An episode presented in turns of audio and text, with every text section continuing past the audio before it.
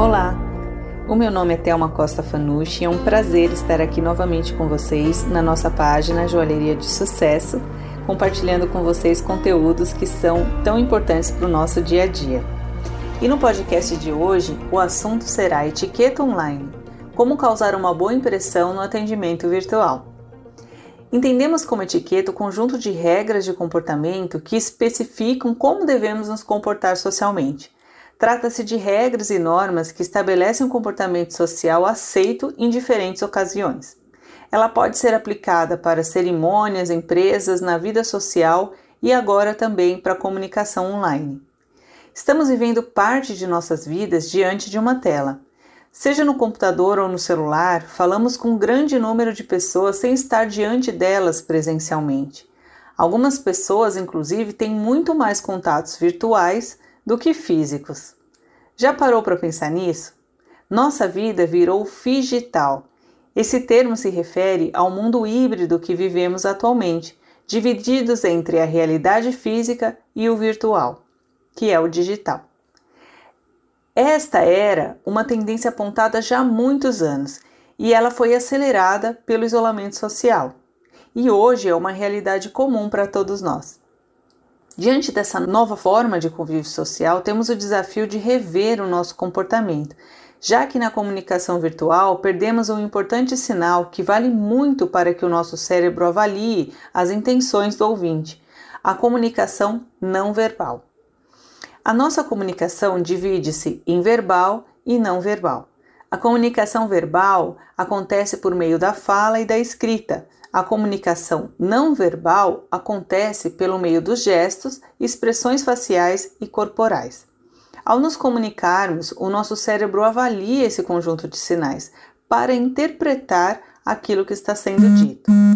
Na comunicação online, muitas vezes não temos acesso à comunicação não verbal, principalmente em chamadas onde não vemos a pessoa do outro lado da tela. Isso se torna praticamente impossível avaliar a postura não verbal.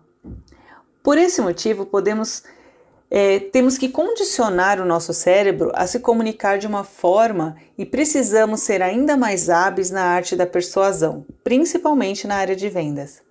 Para te ajudar nesses desafios, preparamos algumas dicas práticas para tornar essa tarefa mais fácil no seu dia a dia e para te ajudar a causar uma boa impressão em seus atendimentos virtuais. Vamos lá!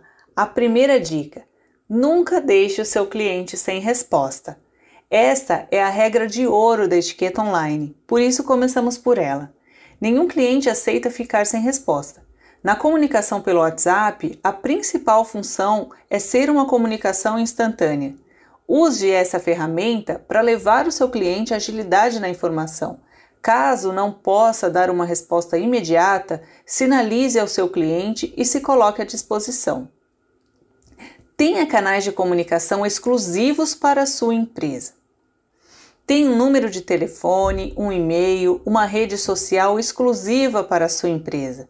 Dessa forma, você consegue separar os assuntos e mostrar ao seu cliente muito mais organização e profissionalismo.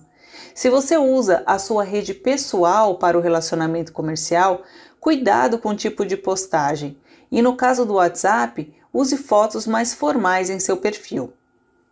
Uma outra dica: seja prático e objetivo. Seja sempre claro e objetivo em suas mensagens. Textos e áudios longos são cansativos e muitas vezes desnecessários. Procure ser prático. Se precisar escrever muitas frases, separe por blocos. Cuidado também para não ser objetivo demais e passar por mal educado. É preciso sempre ser cordial. Lembre-se de que o tempo é algo muito precioso no mundo corporativo, por isso, toda ação que puder gerar um resultado mais rápido é muito bem vista por qualquer cliente. Para assuntos mais extensos e formais, utilize o seu e-mail.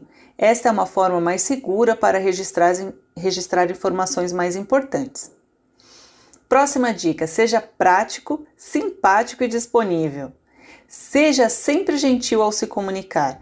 O cliente espera um atendimento cordial e gosta de perceber que existe do outro lado um atendimento personalizado e humano.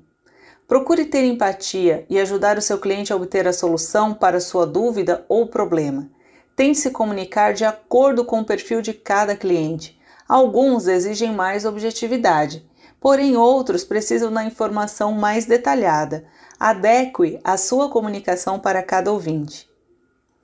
Próxima dica: respeite as regras gramaticais. Escrever corretamente não só embeleza o seu texto, como também torna a comunicação muito mais clara.